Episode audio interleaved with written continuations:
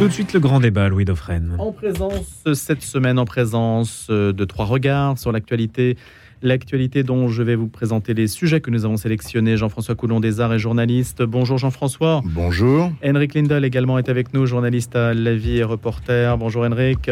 Bonjour. Et Carole Sabat, avocat également, qui nous accompagne dans cette réflexion. C'est 40 minutes que nous allons partager ensemble autour de, grosso modo, quatre sujets qui se tiennent relativement. On parlera du projet de loi immigration dans un instant, les divisions politiques qu'il suscite, avec cette question aussi euh, qui est très tendue, c'est le cas de le dire, faut-il régulariser les sans-papiers sur les métiers en tension en particulier?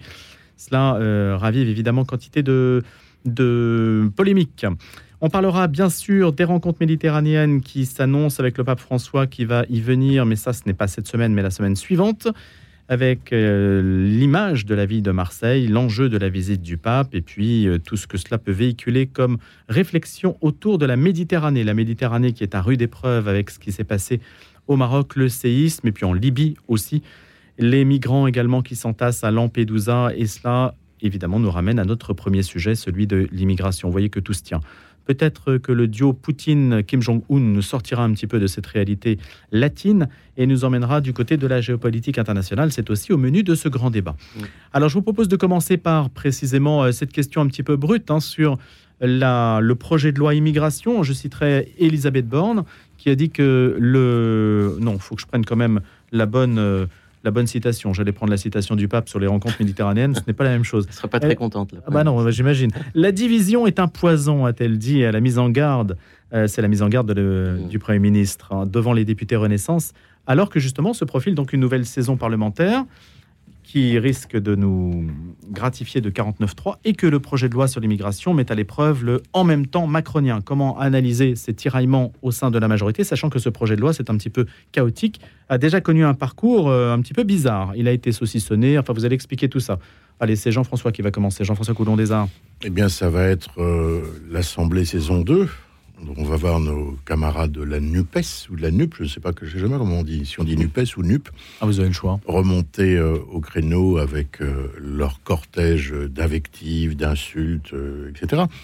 Maintenant, ce projet de loi sur l'immigration, il, il faut partir d'une chose simple, c'est que les Français veulent que tout cela change. Donc, on part de ce constat.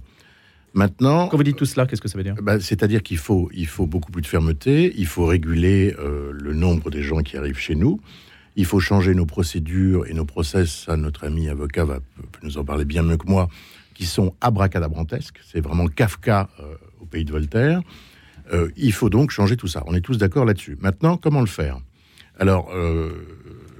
Macron et ses camarades vont être bien ennuyés parce que là, il va y avoir un grand écart absolument incroyable au sein même de sa majorité. Le côté gauche de la majorité travaille au corps le Premier ministre depuis déjà des semaines, voire des mois. Et euh, le côté droit, on pourrait dire euh, Darmanin et ses affidés, travaillent aussi, mais de l'autre côté. Donc je suis assez curieux de voir comment ils vont réussir à s'en sortir. Vous, disiez, vous parliez de 49.3 tout à l'heure, je suis assez d'accord. Mais est-ce que ça serait pas plus simple de régler tout ça par un bon vieux référendum à la De Gaulle? Sauf que pour ça, on nous explique qu'il faut changer la Constitution, puisque ce thème ne peut pas être... Euh, c'est compliqué, une Constitution, ça change. Il suffit de réunir le Congrès à Versailles. Pas, le changement de Constitution. Oui. De faire un référendum euh, sur l'immigration. Et pourquoi est-ce compliqué? Pourquoi? Quel genre de questions il faut poser? Vous êtes pour ou contre la... Bah, Jean-François, qu'est-ce que vous poseriez comme question? Et puis on va poser la question à tout le monde, justement. C'est l'occasion peut-être de de vous montrer créatif Alors, euh, bah, euh, oui, euh, montrons-nous créatifs. est-ce qu'il faut limiter, est-ce que vous êtes d'accord pour limiter le nombre de migrants qui viennent chez nous, autrement dire qu'on les, qu'on les choisisse? Est-ce qu'il faut. Migrants, c'est problématique parce que ce n'est pas un statut. Eh on est d'accord. Mais ceux qui arrivent chez nous et qui veulent vivre chez nous, bon, est-ce qu'il ne faut pas revoir les règles? Ce serait déjà pas mal qu'ils fassent, qu'on fasse comme on fait les, les Canadiens qui parlent la langue déjà. Ça serait déjà pas mal. Euh, il faut renvoyer cette fois-ci d'une façon extrêmement ferme ceux qui n'ont pas eu de droit d'asile, qui n'ont pas eu, qui sont sur le territoire. Alors vous allez me dire, ça dépend pas des Français, c'est le QTF. Et que euh, les Algériens, les Marocains sont assez chiches en ce moment sur ces fameux passeports consulaires qui permettent de reprendre euh, ces ressortissants. Là, ça devient de la politique. Je dirais, si l'Algérie nous refuse ça depuis des mois et des mois, on n'a qu'à dénoncer les accords de 68 qui donne, je vous rappelle, un statut extrêmement privilégié aux ressortissants algériens en France. On peut dénoncer ça. Il y a des voies. Des vous voyez, déjà, déjà c'est complexe. En termes de questions, mais, oui, non, bien sûr. d'accord, c'est complexe. Il faut une seule question hein, pour un référendum. Il faut, oui, ou on peut en mettre deux quand même, non En fait, ce qui, ce qui se passe actuellement. Voire trois. Allez. Non, mais c'est, on, sort de la logique du référendum. En fait. Non, mais Carole, qu'est-ce que vous mettriez comme question bah, moi, je, moi, je suis contre en fait de poser ce genre de. Le référendum, c'est un outil en fait qui est très. Euh, c'est un peu la bombe nucléaire, je dirais, sur des sujets qui, qui fracassent la société pas sur des sujets de gouvernance en tant que tel ou de bonne gouvernance. L'immigration, c'est un sujet de bonne gouvernance. C'est un sujet qui, sur lequel on, on glose beaucoup. Euh, j'aime bien le titre de Libération, on glose de la République. Euh, il, on glose il devient un sujet de société eh ben, maintenant, il est, parce qu'il n'a pas été traité. 30 parce qu'il n'a pas 40 été traité. ans en fait qu'on parle. On est à la énième en fait loi immigration et on est à la énième circulaire. On est à la énième en fait régularisation. Mmh. À la énième. Donc tout ça, ça devient un peu ridicule. La vraie question, en fait, quand il y a des, des vraies questions, c'est euh, l'enjeu, le rôle de la France aujourd'hui dans le monde, sa géopolitique, son rôle. Tout ça, c'est un peu le reflet d'une forme un peu de faiblesse, je dirais, structurelle de la France, d'une certaine manière. Pour revenir un peu sur le sujet un peu chaotique, je dirais, de la loi immigration, jusqu'à jusqu'à ce matin, on ne sait pas en fait si le sujet va, vraiment euh, rentrer dans, dans, le vif du débat. Le calendrier, on nous dit en fait, le sujet reviendra en fait de, de du Sénat à l'Assemblée en février 2024 d'ici là, je dirais, on est, on est un peu dans le temps long. Il y aura ça fait déjà plusieurs semaines que c'est comme ça. Ah, hein complètement, en fait. Et puis, il y a un planning chaotique, en fait, de ce, de ce, de ce projet de loi. Et il est, il est le, reflet, le, reflet, de la division à l'intérieur de la Macronie qui devient de plus en plus aiguë. Voilà, comment la Macronie pourrait-elle poser le sujet pour ne pas éclater? ben Justement, parce qu'elle est, elle est dans un tiraillement depuis un certain temps, c'est connu. En fait, il y a l'aile gauche, il y a l'aile droite, il y a l'aile centriste. En fait, c'est, c'est un, un, peu une sorte de, de, de voiture euh, avec euh, quatre chevaux en fait qui tirent dans tous les sens. Et c'est pas uniquement à l'intérieur de la Macronie. On voit très bien, par exemple, en fait, un peu là aussi, je reviens un peu à la glose, glose de la République quelque part. Euh, est-ce que, est-ce que la rencontre qu'on a eue, euh, on a fait tout un tintamarre autour de ça euh, avec les chefs d'opposition, etc. à, Saint-Denis, est-ce que ça a un sens? Est-ce qu'on n'est pas en train de sortir, en train de sortir un peu de la logique de, démocratique, de la logique des institutions, et de faire le constat qu'aujourd'hui, on a une présidence qui n'a pas les moyens en fait de sa politique, qui a une majorité relative, qui n'a pas construit en fait une possibilité soit de coalition, parce qu'on n'est pas dans la culture de la coalition à la Ve République, et donc on peut pas l'inventer du jour au lendemain, et puis, euh, donc, il y a une forme d'impuissance. Impuissance. Et puis, on reconduit en fait un Premier ministre, alors qu'on a, on a parlé des 100 jours et donc la possibilité de changement. Donc, tout ça, à mon avis, cette question-là se pose aujourd'hui, malheureusement, qui est une question sérieuse. Je ne dis pas que c'est pas une question sérieuse. Il y a des solutions, en fait, à mettre en place. Mais c'est, on est dans, le, dans, dans la, je dirais, l'approche de l'avant présidentiel. Hmm. Tous les partis aujourd'hui sont en train de se mettre dans cette, dans cette disposition et personne ne fera de cadeaux, des cadeaux, mais à l'intérieur de la Macronie, ni au président, ni au Premier ministre.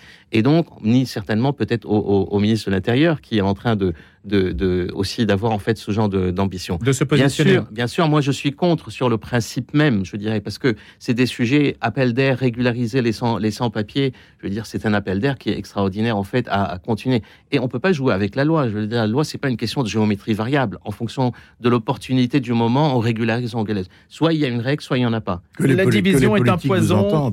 La division est un poison. Je continue la phrase d'Elisabeth Borne. Elle mène au blocage des institutions, à la paralysie politique. C'est un peu ce que vous dites, euh, puis à la défaite lors des élections. Elle ne fait que le constat de son, du gouvernement. Henrik Lindel. Oui, je pense qu'on n'a pas assez parlé de, du volet social hein, de, ce projet de loi mm. qui, qui s'annonce. Euh, vous avez beaucoup parlé là du, volet intitulé fermeté. Voilà, en même temps, il y, a deux. Hein, il faut deux. Donc il n'y a pas que là en l'occurrence la fermeté dont vous avez beaucoup parlé, mais aussi le côté social. Donc il s'agit de régulariser les sans-papiers pour les métiers en tension. Elisabeth Borne a dit que cette expression métier en tension, elle n'aime pas. Donc euh, ça figurera certainement pas dans, un projet de loi s'il y aura un projet de loi s'il y a un texte. Mais peut-on, faut-il euh, effectivement permettre à des, à des personnes qui n'ont pas leur papier actuellement, mais qui travaillent déjà au noir, euh, est-ce qu'on peut leur permettre de travailler dans des métiers, dans des secteurs où il y a un grand besoin de bras et de main d'œuvre. On contrevient à la loi et on vous régularise. juste, voilà. Et là, je, crois qu'il là, il y, a, une vraie question. Et au niveau parlementaire, au niveau de, hein, on, va, on va faire de l'arithmétique, on va, on va voir qui est pour, qui est contre au sein du Parlement. Là, il y aurait une majorité pour. Il y aurait une majorité pour, pour la régularisation. Avec là une bonne partie des députés de, de, la, de la coalition au pouvoir, je ne sais pas quel mot employer, avec Renaissance, avec Horizon et avec Modem. Plus les voix de la gauche. Ça donnerait une majorité sans aucun problème. Et comme d'ailleurs, ça donnerait aussi une, majorité sans problème si on, fait, si on joue la carte de la fermeté, comme on dit. Et donc, et, bon, c'est très difficile de mettre les deux ensemble, mais on peut faire peut-être tout ça en, deux temps, je ne sais pas, mais soyons, soyons fous.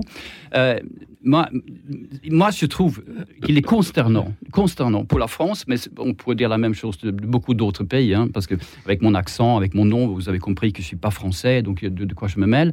Mais, mais, je pourrais dire la même chose sur, sur plein d'autres pays, donc ce n'est pas une critique contre la France, mais, mais c'est simplement consternant de constater, euh, ici comme ailleurs, que, que le débat sur l'immigration, le, le débat, et de la discussion générale, je ne parle même pas de référendum, ce débat n'a jamais eu lieu. Et, il, a, il a lieu, on va dire, sur toutes les nombreuses lois. Il y a eu une trentaine de lois en 30-40 ans, je ne sais pas combien, Carole.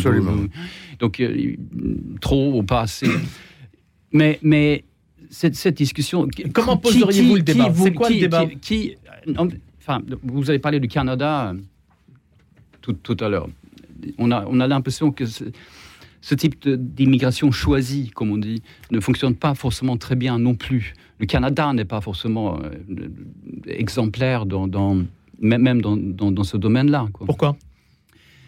Et, bah, il, y a, des tensions. Euh, comment dire euh, Enfin, je ne veux pas m'aventurer à hmm. parler du Canada parce que je ne suis pas un spécialiste du Canada. mais, mais, si vous dites qu'il n'y a pas de débat sur l'immigration, Il n'y a, pas de, a pas de recette magique. Ce n'est c'est pas facile.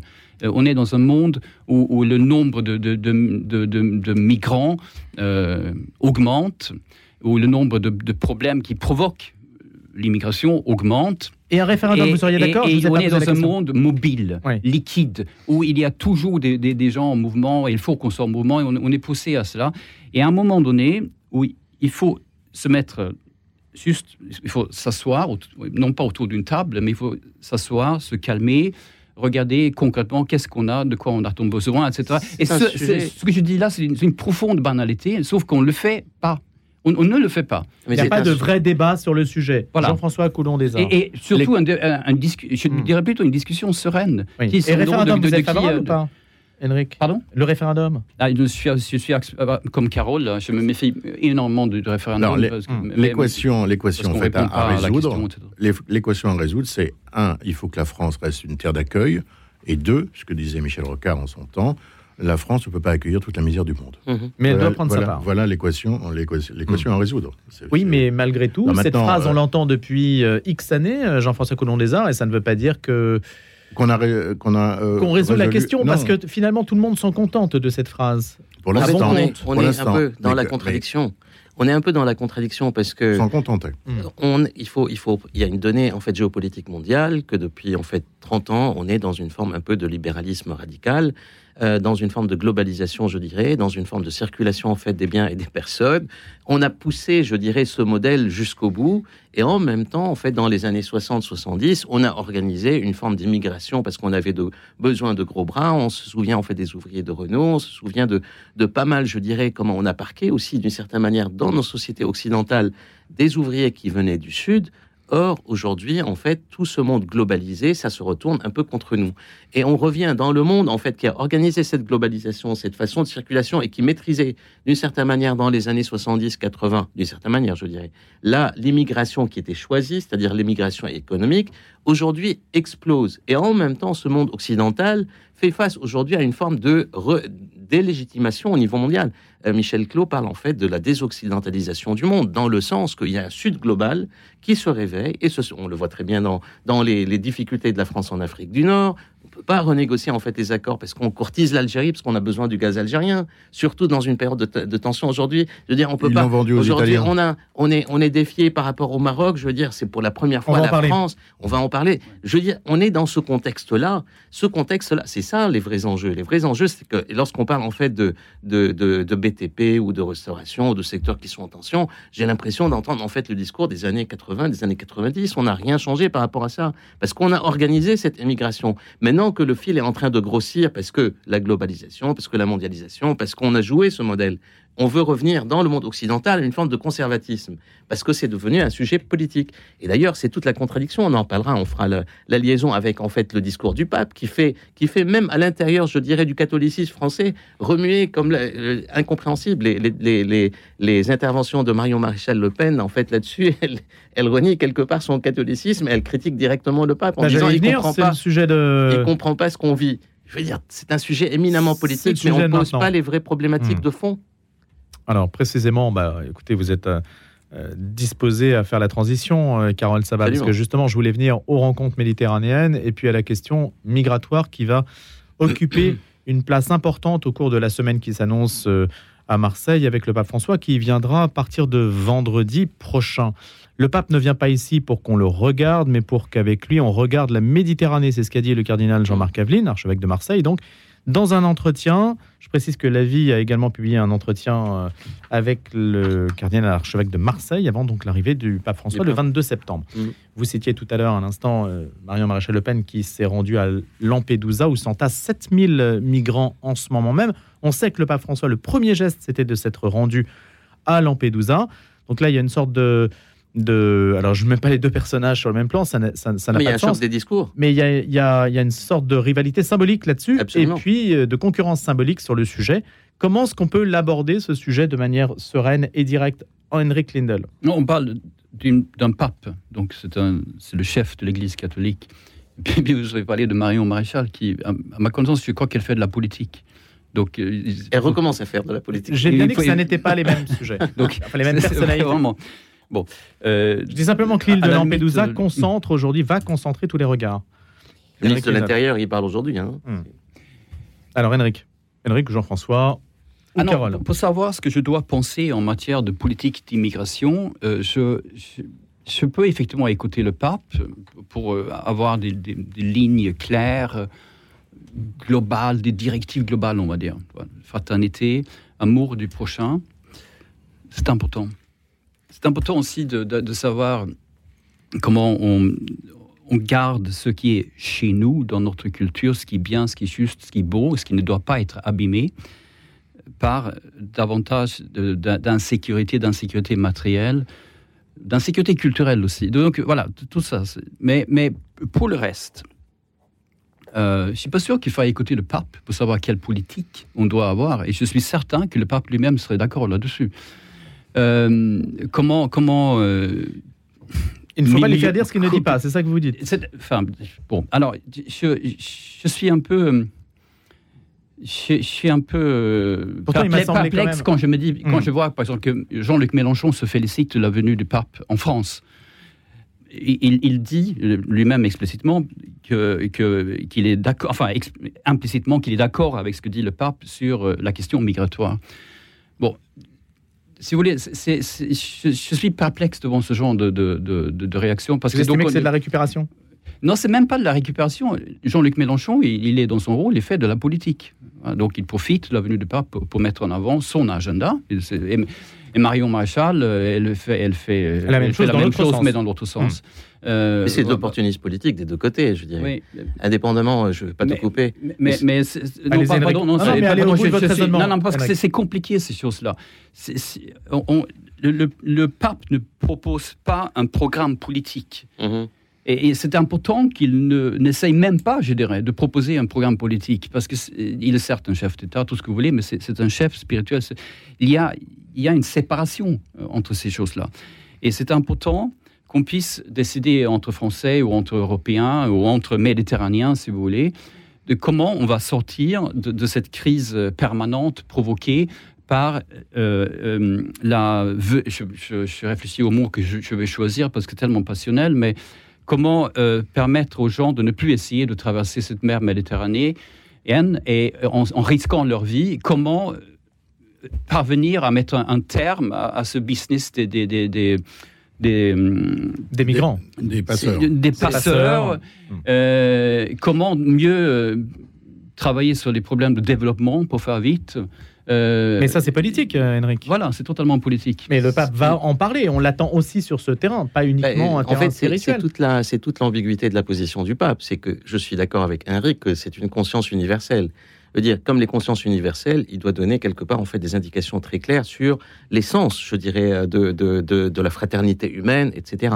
Mais quand Marion Maréchal Le Pen lui renvoie de but en but qu'il ne comprend pas ce, ce, à quoi nous, nous faisons face, Là aussi, c'est un discours politique, comme c'est le, discours du pape est un discours politique, parce que étant conscience universelle, aujourd'hui dans la globalisation, dans la, dans la société globale médiatique euh, dans laquelle on vit, il a une, euh, c'est une, c'est une parole politique en fait qu'il donne. Après, comment cette parole politique se traduit dans un, dans un programme universel, c'est là où en fait que l'Église, jusqu'à aujourd'hui, n'a pas proposé en fait de, de chemin politique. Je, me souviens du temps, je me souviens du temps à travers des lectures de, de, du pape Jean XXIII ou, ou, ou de, de, grandes consciences, je dirais, de l'Église ou qui, allait interpeller en fait l'organisation internationale euh, de nos relations internationales à l'ONU, etc.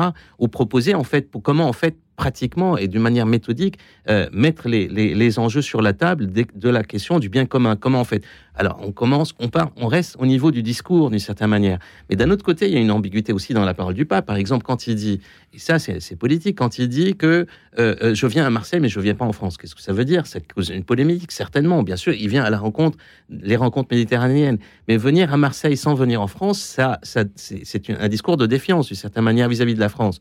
Alors, quand, quand euh, Marion Maréchal Le Pen ou euh, Jean-Luc Mélenchon font de la politique, parce que tout ça c'est opportuniste, en fait, d'un coup, euh, la NUPES, elle est, elle est pour la Baïa et attaque directement Attal, et d'un autre coup, aujourd'hui, Mélenchon veut pas que le président de la République participe ou soit présent en fait à la messe du pape. Euh, euh, il y assistera mais ne participera pas. Oui, non, mais, ou participer. assister, c'est participer. Assister, c'est participer. parce que là, je, veux dire, le, général de Gaulle. fait pour ça. Le général de Gaulle aussi avait cette, euh, cette, cette distinction. Mais ce que je veux dire aujourd'hui, c'est que c'est un discours qui est devenu, comment dirais-je, tellement galvaudé, en fait, le discours sur l'immigration, sur la nécessité de faire, de ne pas faire, etc. Bien sûr, il y a une dimension sociale qui est très importante. Par exemple, euh, Jean-Claude a fait référence à cette embolie dans les préfectures, dans le traitement des dossiers. Ça, c'est quelque chose sur lequel le gouvernement n'a pas besoin d'un référendum. Les gouvernements n'ont pas hmm. besoin de référendum pour organiser, je dirais, une, un traitement meilleur, un traitement plus humain, je dirais, des dossiers en tant que tel, de réception des dossiers, mieux contrôlés pour mieux intégrer tous ces aspects. Moi, je suis d'accord avec. Mais, qu'attendez-vous de la venue du pape sur ce terrain-là Je donne la parole à Jean-François Coulon-Désart. On reprendra la discussion juste après 8 heures pour avoir quand même essayé d'avoir une idée et d'essayer d'esquisser. Même si Jean-François, vous avez plutôt un, point de vue extérieur sur le sujet. Un point, oui, un point de vue extérieur. Le, pape vient, toute cette polémique franco-française sur Macron va à la messe, Macron n'y va pas, communiqué d'Élysée hier, il ira, mais une partie serait pas à l'Eucharistie. Euh, et la gauche, euh, l'extrême gauche vend debout. Non, mais on, croit rêver. Quoi. Je faut pas oublier que la France est la fille aînée de l'Église, acte 1, et que Macron euh, s'entend bien avec le pape, qui est jésuite. Macron, me semble-t-il, le président a été élevé chez les jésuites. Donc ça facilite peut-être aussi certaines discussions. ils vont se voir, ils vont. Le pape est aussi un chef d'État, Henrik l'a rappelé, mais c'est surtout le chef spirituel d'un milliard de catholiques. Donc, euh, si le pape, mais c'est un pape qui est quand même assez, euh, assez progressiste, celui-ci. Euh, Allez, politique et progressiste, c'est le moins qu'on puisse on dire. On va rester sur cette note hum. et que l'on va commenter juste après les infos de 8 heures. Jean-François Coulon des Arts, Carole Sabat, Henrik Lindel. À tout de suite. Nazareth, Capharnaüm.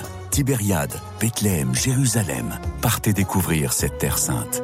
Venez à la rencontre du Christ et entrez dans les évangiles. Différents pèlerinages organisés par Ictus Voyage avec un départ tous les mois à partir de 1295 euros. Contactez Ictus Voyage au 01 41 12 04 80 ou www.ictusvoyage.com. Ictus Voyage. Gardez le sens, voyagez autrement. Regardez votre fenêtre. Vous ne voyez rien? Là, vous avez vu tous ces euros qui passent à travers? Ne laissez plus s'envoler votre argent. Avec la maison de la fenêtre, changez pour des fenêtres qui vous isolent efficacement du froid et du bruit. En ce moment, la maison de la fenêtre vous offre 20% de réduction sur votre devis. La maison de la fenêtre, un geste pour la planète, un vrai plus pour votre confort. Appelez vite au 01 42 11 0303. 01 42 11 0303. Certifié Calibat et RGE. Les 22 et 23 septembre, la France accueillera le pape à Marseille. Une rencontre historique au cours de laquelle François nous invitera à la fraternité, partagera la joie de la foi et réveillera l'espérance. Pour faire résonner le message du pape François dans toute la France, nous avons besoin de vous. Faites un don dès maintenant sur papemarseille.fr. Un don déductible de votre impôt. papemarseille.fr. Excellent début de matinée. On va se retrouver dans quelques instants avec le grand débat qui continue et nos invités Jean-François Coulon Arts, Carole Sabat et Henrik Lindel. On va continuer sur les attentes euh, de la venue du pape à Marseille. Ce n'est pas pour ce week-end, c'est pour le week-end précédent, mais les rencontres méditerranéennes commencent dimanche. Et puis d'autres sujets aussi. On parlera de relations France-Maroc. Et puis de, de ce duo Kim Jong-un, Vladimir Poutine sur fond de guerre en Ukraine. D'abord les infos de 8 heures avec Simon Tatro. En l'absence d'infraction, le parquet de Paris a classé sans suite la procédure pour agression sexuelle ouverte après un signalement visant l'ancien archevêque de Paris, Michel Aupetit, qui va pouvoir dorénavant poursuivre sa mission pastorale sans difficulté, selon son avocat. L'enquête avait été ouverte en décembre 2022 après un signalement du diocèse de Paris et les investigations confiées à la brigade de répression de la délinquance aux personnes. Elle portait sur les échanges écrits entre Monseigneur Aupetit et une paroissienne faisant l'objet d'une mesure de protection judiciaire dont le consentement apparent devait être confirmé. Selon l'avocat de Monseigneur Aupetit, il n'y a jamais eu d'ambiguïté ni de geste déplacé.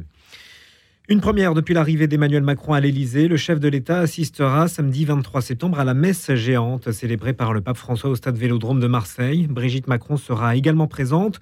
Le président échangera également avec François lors d'un entretien privé après la cérémonie religieuse et à l'issue des rencontres de la Méditerranée qui réuniront 70 évêques et 70 jeunes de toute la région méditerranéenne.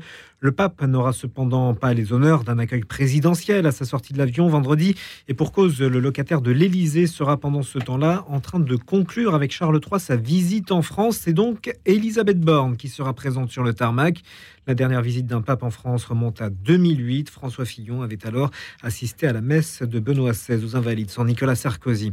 Et le Vatican a d'ailleurs vu grand. François déambulera samedi sur le Prado, l'une des principales artères de la cité phocéenne, dans la Papa Mobile. Ce véhicule tout transparent réservé à ses déplacements. La messe sera ensuite diffusée sur des écrans géants. 5000 gendarmes et policiers seront mobilisés. François consacrera cette visite à Marseille à la question migratoire avec notamment un hommage aux migrants.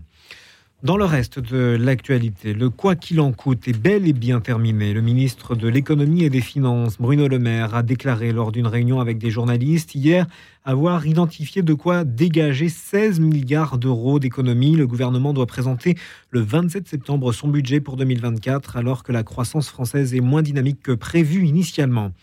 L'actualité à l'international et des aides temporaires et des structures pour affronter le froid et les intempéries.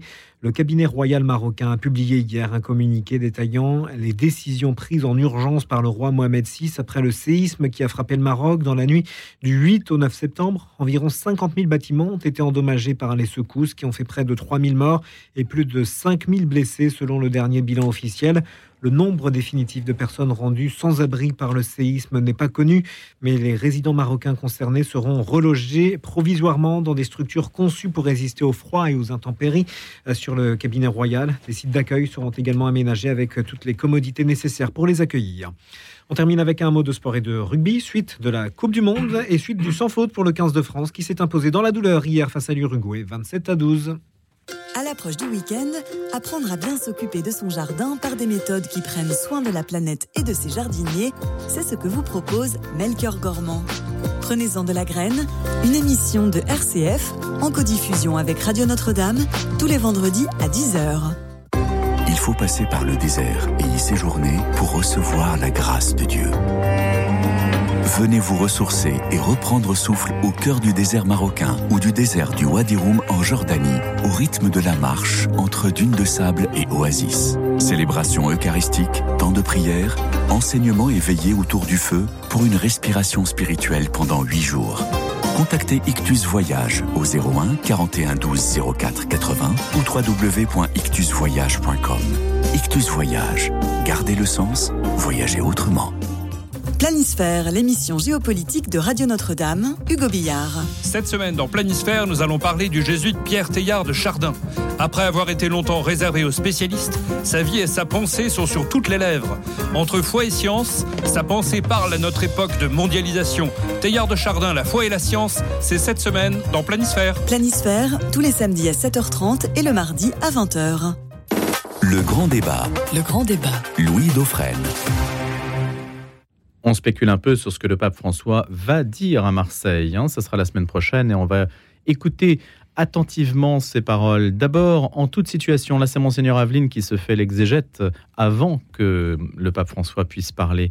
Que va-t-il dire? Eh bien, il le dit lui-même. Quelle est la position de l'Église? C'est la question qu'on lui a posée. Ni naïvement irénique, ni inutilement agressive. C'est ça la position du pape François, insiste monseigneur Aveline, rappelant que les deux grands principes de l'Église guident cette action, hein, ces deux grands principes, ni irénique, ni naïve, ni agressive. Ça, c'est sur la question évidemment migratoire. Et puis, euh, sur fond de tout ce qui se passe en Méditerranée, il ajoute il faut s'attaquer à la racine des choses, la corruption, la course aux armements, les intérêts d'un certain nombre de multinationales, évidemment, euh, afin que les migrants puissent exercer leur droit de ne pas être obligés de migrer, le droit de migrer et le droit de rester, le droit fondamental de vivre sur leur terre. C'est ce qu'ajoute le cardinal archevêque de Marseille. Voilà un peu comment euh, il essaie de cadrer le message. Est-ce qu'il se retrouve dans l'interview de la vie, d'ailleurs, euh, mm. Henrik hein, Le droit de vivre, de rester chez soi, le, droit de rester sur son territoire.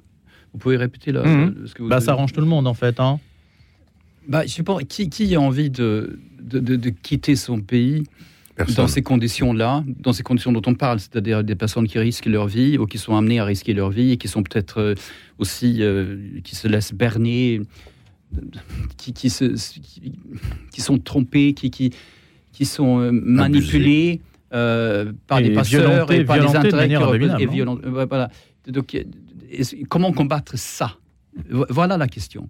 Pour, moi, en tout cas. Hmm. Et donc, comment permettre aux gens de rester chez eux, s'ils ont envie de rester chez eux? Et je pense que la plupart des personnes normalement constituées euh, sont, sont parfaitement...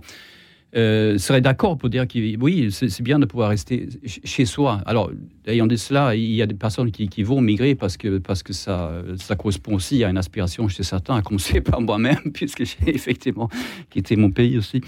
Mais, mais mais, mais, voilà, voilà une bonne question. La question, euh, c'est pas d'abord euh, comment permettre à tout le monde qui veut venir en France de venir en France. Ça peut pas être la bonne question.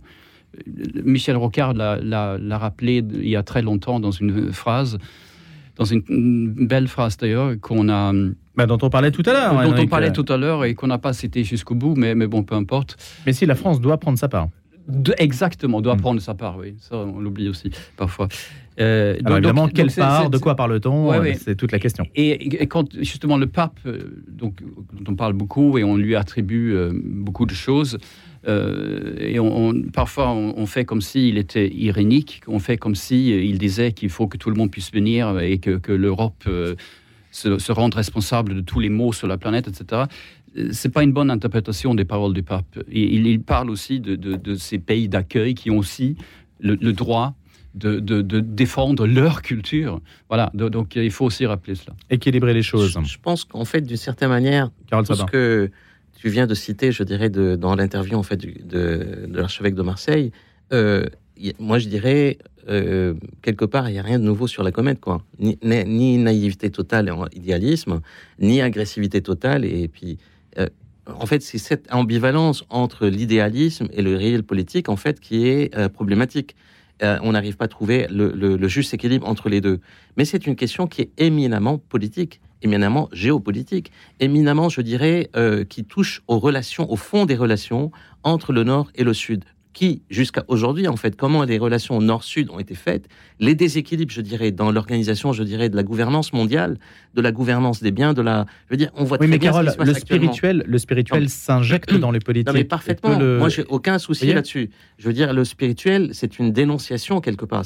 J'ai dit tout à l'heure que le pape est une conscience universelle. Toutes les consciences universelles doivent aujourd'hui, en fait, dire les choses et dire les choses d'une manière très crue, d'une manière très directe. Mais la dénonciation du crime implique aussi la dénonciation du criminel. Et quand je parle du criminel, je ne parle pas d'une nation, je ne parle pas en fait de l'Occident d'une manière globale ou de l'Orient d'une manière euh, globale. Je parle en fait des politiques qui jusqu'à aujourd'hui ont fait que on a ce déséquilibre énorme. Parce que dans le temps, les, les, problèmes migratoires ont toujours été euh, la, la, résultante et la conséquence de guerres, de déplacements de population, de pression, de recherche en fait des, des matières premières et, tout ça. Et donc cette, cette organisation, cette question éminemment politique, comment réorganiser le bien commun dont a parlé Jean 23 euh, à, l'ONU, euh, ce bien commun aujourd'hui qui est en cause. Et, on ne peut pas se cacher et se leurrer sur les responsabilités de l'Occident, de la manière dont on a géré aussi la relation avec le Sud. Et ce Sud qui aujourd'hui est en train d'imploser et d'exploser. On voit très hmm. bien par exemple. On ne peut pas non plus disculper le Sud entièrement. Ah non, complètement, bien sûr. Je veux dire, le faible n'a d'autre possibilité que de se suicider quelque part. Et ce qui se passe, le, pape a parlé en fait de la Méditerranée comme étant un, immense euh, cimetière. cimetière. Et, et, je veux dire, tout le monde le sait, les gens qui viennent du Sud et les gens en fait qui contrôlent les, euh, au Nord, qui viennent, qui contrôlent les gens qui viennent du Sud, que c'est un cimetière quelque part. Mais ce qu'il faut, c'est aussi aller au-delà de la dénonciation du crime en tant que tel et des constats. Il faut proposer une nouvelle, nouvelle gouvernance mondiale sur ces sujets. Jean-François Coulon des Oui, juste deux, petites choses. C'est que l'immigration a, changé de nature. Avant la guerre, on avait les immigrés italiens euh, qui fuyaient euh, Mussolini, euh, les Espagnols qui fuyaient la guerre civile espagnole. On avait Michel Platini et Louis de Funès. Voilà, mais je vous, rappelle que d'abord, ce sont des Européens. même culture commune, même histoire commune et même religion commune. Or, l'immigration qui nous préoccupe en ce moment, elle change de nature parce que ce n'est plus des catholiques qui émigrent ce sont des, ce sont des musulmans. Des orthodoxes Et des, orthodoxes, sont, les orthodoxes sont des catholiques. Euh, donc voilà, il y a ça. Il y a, ça, ça, je peux pas laisser passer ça. Je sais, je sais, c'est pour ça que catholique avec un C majuscule. Voilà, on est, tout le à fait d'accord. On est tout à fait d'accord. la base. Voilà, on est tout à fait d'accord. Mais bon, c'est le cœur du problème. Il est là aussi, qu'on le veuille ou non. Maintenant, euh, sur ce qui s'est passé en Lampedusa, mais il y a quelque chose qui m'interpelle complètement. Euh, des milliers de types qui arrive en quelques jours et personne n'est au courant. Aucun service, on a des avions qui sillonnent la Méditerranée tous les jours, etc. Et personne n'est au courant. Et des systèmes de contrôle en haute mer. Qu'est-ce que ça cache cette histoire-là? Je ne sais pas. On va rester sur ce point d'interrogation. Ce que je vous propose, c'est de parler de cette Méditerranée. On va essayer d'en parler à l'aune des relations France-Maroc. Le Maroc est un mm. pays océanique aussi, mais mm. c'est également un pays méditerranéen. On le voit aujourd'hui et les relations sont quand même difficiles entre la France et le Maroc. Emmanuel Macron a dénoncé les polémiques qui n'ont pas lieu d'être sur la relation bilatérale entre la France et le Maroc, alors qu'évidemment, on sait ce qui se passe en ce moment et que les Marocains traversent une période extrêmement difficile après ce séisme. Mm. Comment faut-il analyser les choses? Euh, J'ai lu un article de presse quand le séisme au Maroc révèle les failles d'une amitié. Est-ce que l'amitié franco-marocaine est tourmentée, chahutée? Henrik Lindel Je pense que Emmanuel Macron a raison. D'abord, euh, je pense qu'il a raison de dire qu'il ne faut pas chercher la, la, polémique systématiquement dans ces failles. Effectivement, les failles entre le Maroc et la France, c'est très connu. ils ne sont pas d'accord euh, sur, le Sahara occidental et on ne peut pas discuter avec, les Marocains sur le Sahara occidental. Euh, il y, a quelque chose d'absolument viscéral chez eux là-dessus. Et la France doit, vraiment commencer à l'apprendre. Les Espagnols ont changé d'avis là-dessus. Et donc, euh, le roi du Maroc est très content. Et les Marocains en général sont très contents de ce changement de la position de l'Espagne. Le Royaume-Uni va peut-être euh, aller dans cette direction aussi. C'est-à-dire pourquoi le Maroc euh, a donc choisi de travailler avec l'Espagne, avec avec le Royaume-Uni aussi, parce que c'est peut-être aussi lié à la proximité avec Gibraltar qui est juste, juste à côté. Euh, le Maroc a aussi choisi euh, de, travailler avec euh, les Émirats arabes unis et le Qatar, qui sont plus éloignés. On peut effectivement se poser la question, mais il y a sûrement des intérêts géopolitiques, famille, familiales aussi, et tout ce qu'on veut. Mais, mais sur le fond de cette, de cette, polémique, de ce débat, pourquoi ne pas avoir dit oui, merci à la France, etc. Quelque part, moi, je comprends le Maroc, ou j'aimerais comprendre le Maroc positivement là-dessus. C'est-à-dire qu'ils disent c'est la notre souveraineté il s'agit. Si vous voulez nous aider, il n'y a pas de problème. Vous pouvez venir avec, les, avec des associations. Il y a des associations françaises. Il y a même des associations euh, turques, suédoises, allemandes. Il y a plein de choses au Maroc. Ça, n'exclut personne. Mais nous, on a décidé de, travailler avec certains États pour des besoins extrêmement précis. Dans six mois, on aura toujours besoin d'aide. Peut-être alors que la, France pourra effectivement nous apporter une aide utile. Mais, mais la souveraineté marocaine, moi, il y a quelque chose de d'intéressant, de pertinent et, d'important, je crois, pour eux dans cette affaire. Les... Jean-François. Les Marocains sont fâchés, euh, oui. à juste titre, oui. Euh, Je vous rappelle que le Maroc s'entendait très bien avec la France quand euh, Chirac, Sarkozy étaient, étaient aux commandes, étaient à la tête de ce pays. Alors pourquoi les Marocains sont fâchés? Parce que hum, d'abord sur le Sahara occidental dont vous parliez, les Américains l'ont reconnu aussi. Ils l'ont reconnu. à et donc le Maroc s'est réconcilié avec Israël. Euh, les Français, nous, on dit non, non, on met ça dans les mains de l'ONU, donc du, du- du- du bazar, du machin, comme disait De Gaulle. On n'est pas, on n'est pas prêt d'en sortir. Les Marocains nous en veulent parce que c'est chez eux, vous l'avez très bien rappelé, Henrik, c'est extrêmement. euh, c'est quelque chose de très important pour eux. Oui. Maintenant, pourquoi Macron a abîmé cette relation franco-marocaine Certes, il y a eu cet épisode où, avec un logiciel israélien, le téléphone du président français aurait été écouté par les Marocains. D'accord, mais ce n'est pas que ça. C'est surtout parce que Macron s'est livré pieds et poings liés aux Algériens en faisant euh, tout ce qu'il pouvait euh, au président Tebboune et on a vu les résultats que ça donnait. Et les Marocains sont très fâchés de ça. Je rappelle Tout que ce qu'il pouvait, par exemple ah bah, bah, euh, bah, Macron y est allé combien de fois Il a emmené tous ses ministres. On, on s'est vraiment, euh, j'allais employer un mot presque prostitué. Je veux dire, pour quel résultat? Pour quel résultat? Aucun. Je veux dire, aucun. Donc les gens au pouvoir en Algérie, les gens au pouvoir en Algérie méprisent profondément la France. Les gens au pouvoir méprisent profondément la France. Et Macron est tombé dans leur piège, mais vraiment en sautant à pieds joints. Acte 1. Et les Marocains, euh, vous savez que les Marocains et les Algériens, les frontières sont fermées. L'espace aérien euh, algérien a été rouvert pour euh, les humanitaires qui allaient aider les, les Marocains. Donc c'est un pays, c'est deux pays en grande tension. Et visiblement, nous, on a pris, en tout cas euh, ceux qui nous gouvernent, ont pris le parti de l'Algérie. C'est comme ça que l'analysent les Marocains. Donc la brouille, je veux dire, c'est une, vraie brouille. C'est une vraie brouille. Comment avait-on réussi à maintenir un équilibre entre l'Algérie et le Maroc dans nos relations et pourquoi est-ce que ça a Eh ben, été en, en- déséquilibré en étant, en étant beaucoup plus ferme avec les Algériens, c'est tout. Non, cet équilibre, cet équilibre existait à une époque, euh, une autre époque en fait géopolitique à laquelle nous sommes aujourd'hui confrontés. Depuis une vingtaine d'années, la France est en train de perdre en fait toute ses- son influence, que ce soit en Méditerranée orientale, que ce soit en Afrique du Nord, que ce soit en Afrique subsaharienne. Et on voit tous très bien aujourd'hui un vent de révolte, je dirais, contre cette France-Afrique, contre ce qui reste de cette France-Afrique, et donc en fait de cette mésintelligence qui s'est installée entre les différents pays.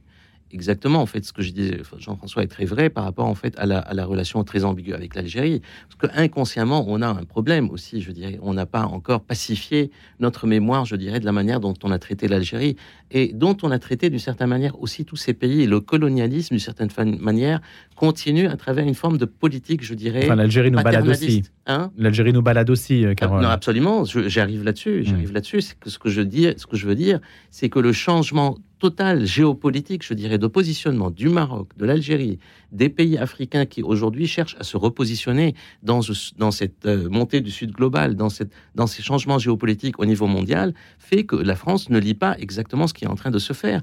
On s'est euh, fourvoyé d'une certaine manière dans une politique avec l'Algérie et l'Algérie nous tourne le dos nous tournent le dos royalement. En fait, ils ont été en fait à Moscou, ils veulent rentrer dans les BRICS, etc.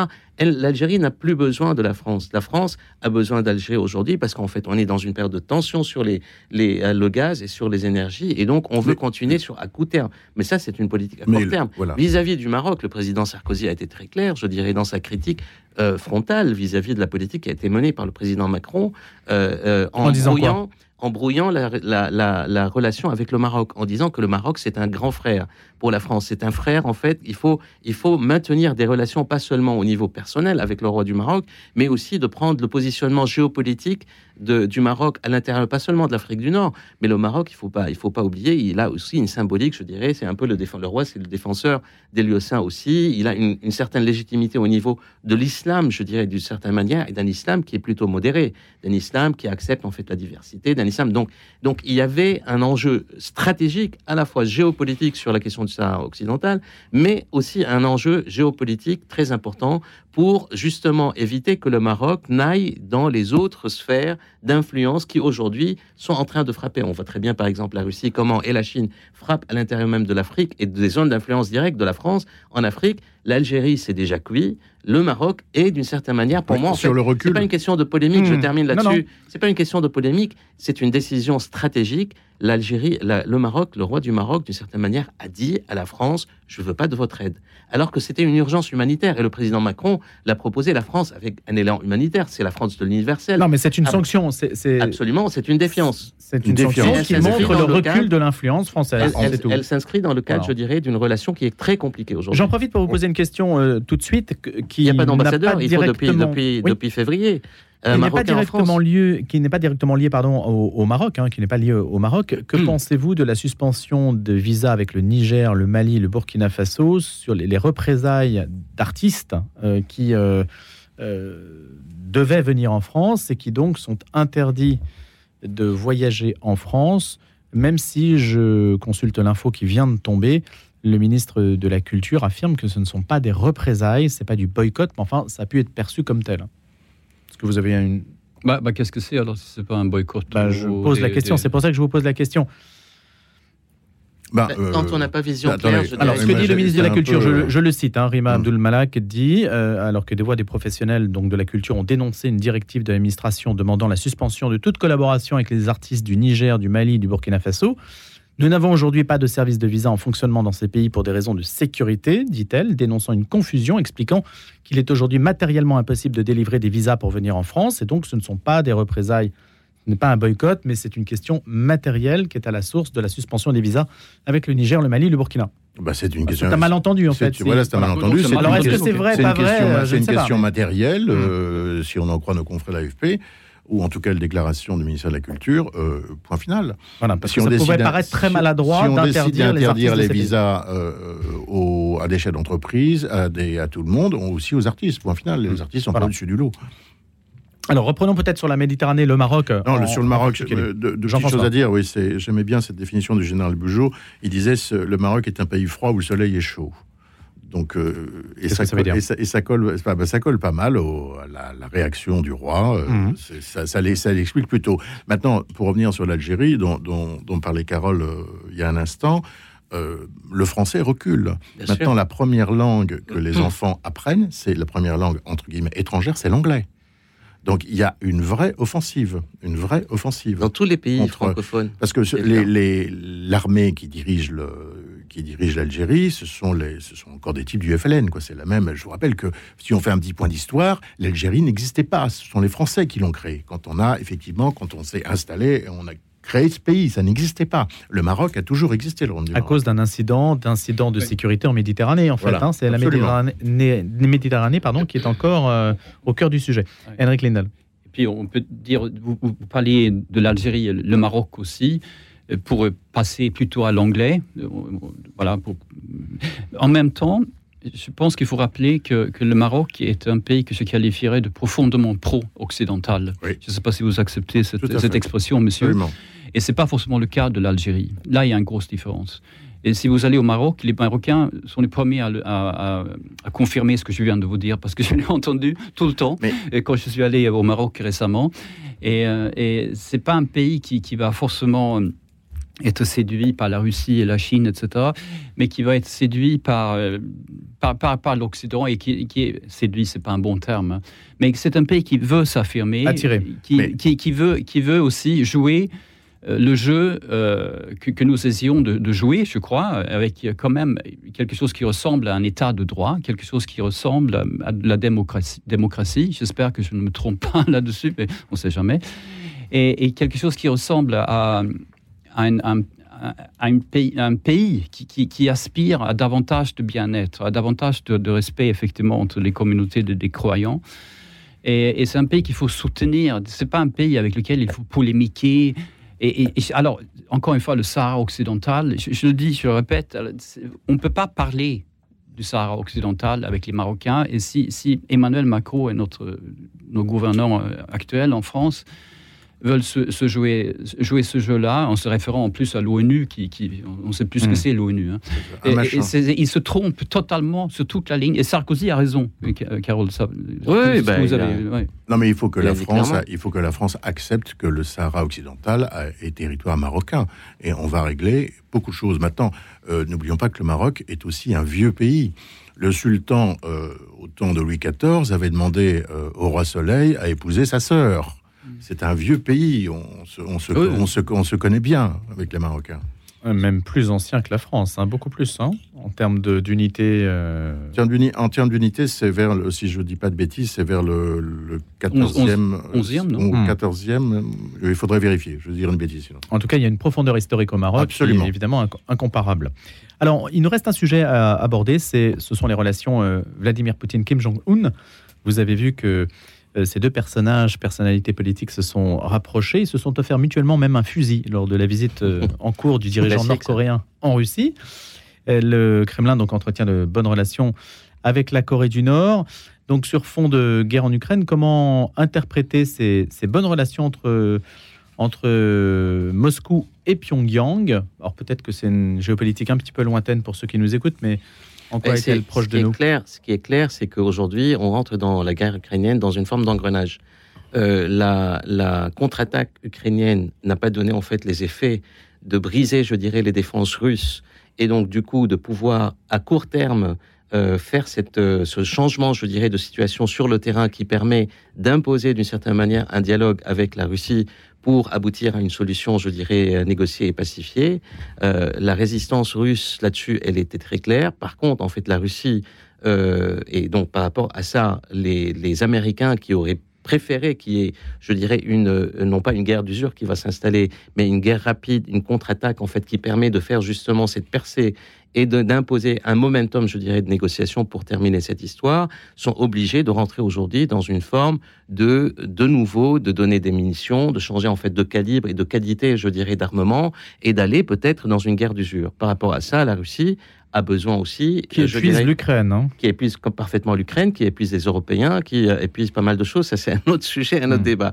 Mais dans le temps court, je dirais que je suis en train d'analyser, la Russie a répondu à travers, je dirais, parce que la pression chinoise, bien sûr, les Chinois sont prêts à un moment donné de pouvoir soutenir ouvertement, mais pour le moment, ils restent un peu à l'écart, même s'ils soutiennent politiquement, je dirais, la Russie dans, dans cette euh, confrontation avec l'Occident, qu'elle a avec l'Occident, mais ils peuvent pas fournir, en fait, des munitions, ils peuvent pas- fournir dans le cadre d'une guerre d'usure. Alors, à quoi sert la Corée du Nord la, en fait la Corée du Nord, exactement. En fait, c'est dans, dans ce, dans ce cadre-là. La Russie a besoin de munitions, d'artillerie, a besoin, en fait, je dirais, dans cette guerre d'usure qui s'installe, de continuer à résister. Et donc, le- la, la- la Corée du Nord l'applique. La Corée du Sud a commencé à le faire avant, avant la Corée du Nord. Et ça, on l'oublie.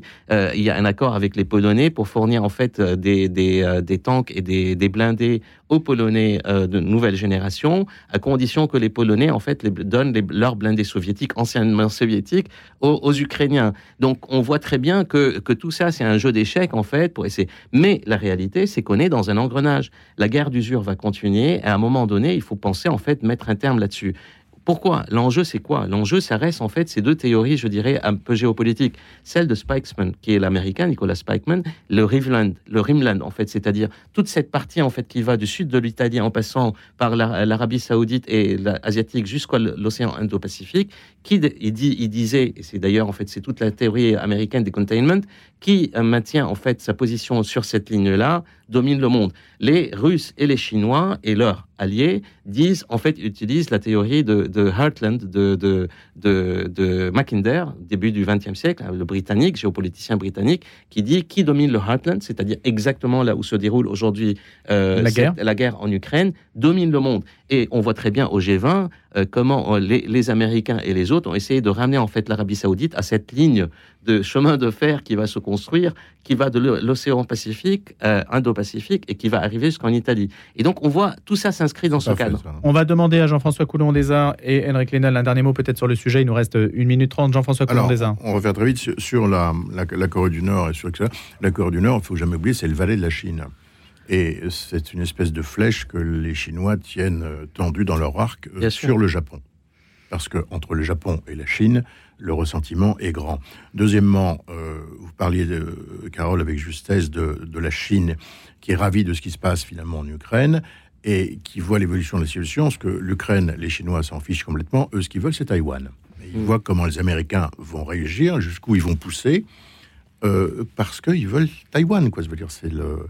Alors maintenant, c'est une guerre d'usure, on est tout à fait d'accord. Pour les Américains, c'est une guerre formidable. On utilise leur matériel. Ils ont déjà signé les contrats de reconstruction de l'Ukraine, et il n'y a pas un GI qui meurt. C'est la guerre idéale pour les Américains. Maintenant, euh, mais c'est une épine dans la campagne électorale. Hein. C'est une épine dans la campagne électorale. Maintenant, un pays de 250 millions d'habitants, les Russes, contre un pays de 80 millions, l'histoire nous montre que jamais un pays moins peuplé a gagné contre les autres. Merci beaucoup à tous les trois. Carole Sabat, Jean-François Coulon des Arts, Henrik Lindel. On est obligé de se quitter sur ce chapitre. Merci. Euh, Henrik, vous vouliez peut-être ajouter une chose en 30 secondes, mais il va falloir euh, faire preuve d'esprit de synthèse. Bah, ceux qui disent aux Ukrainiens qu'il va falloir qu'ils s'installent autour d'une table de négociation, il, faut absolument qu'ils expliquent ça aux Ukrainiens. Et je peux vous garantir, euh, et alors justement avec l'expérience de l'histoire, que gagner contre l'Ukraine dans ces conditions-là, c'est impossible. La Russie a déjà perdu plusieurs guerres d'ailleurs. Merci beaucoup à tous les trois. On aura l'occasion, bien sûr, de reparler de toutes ces questions euh, très importantes. Merci, je vous souhaite un excellent week-end et on se retrouve lundi.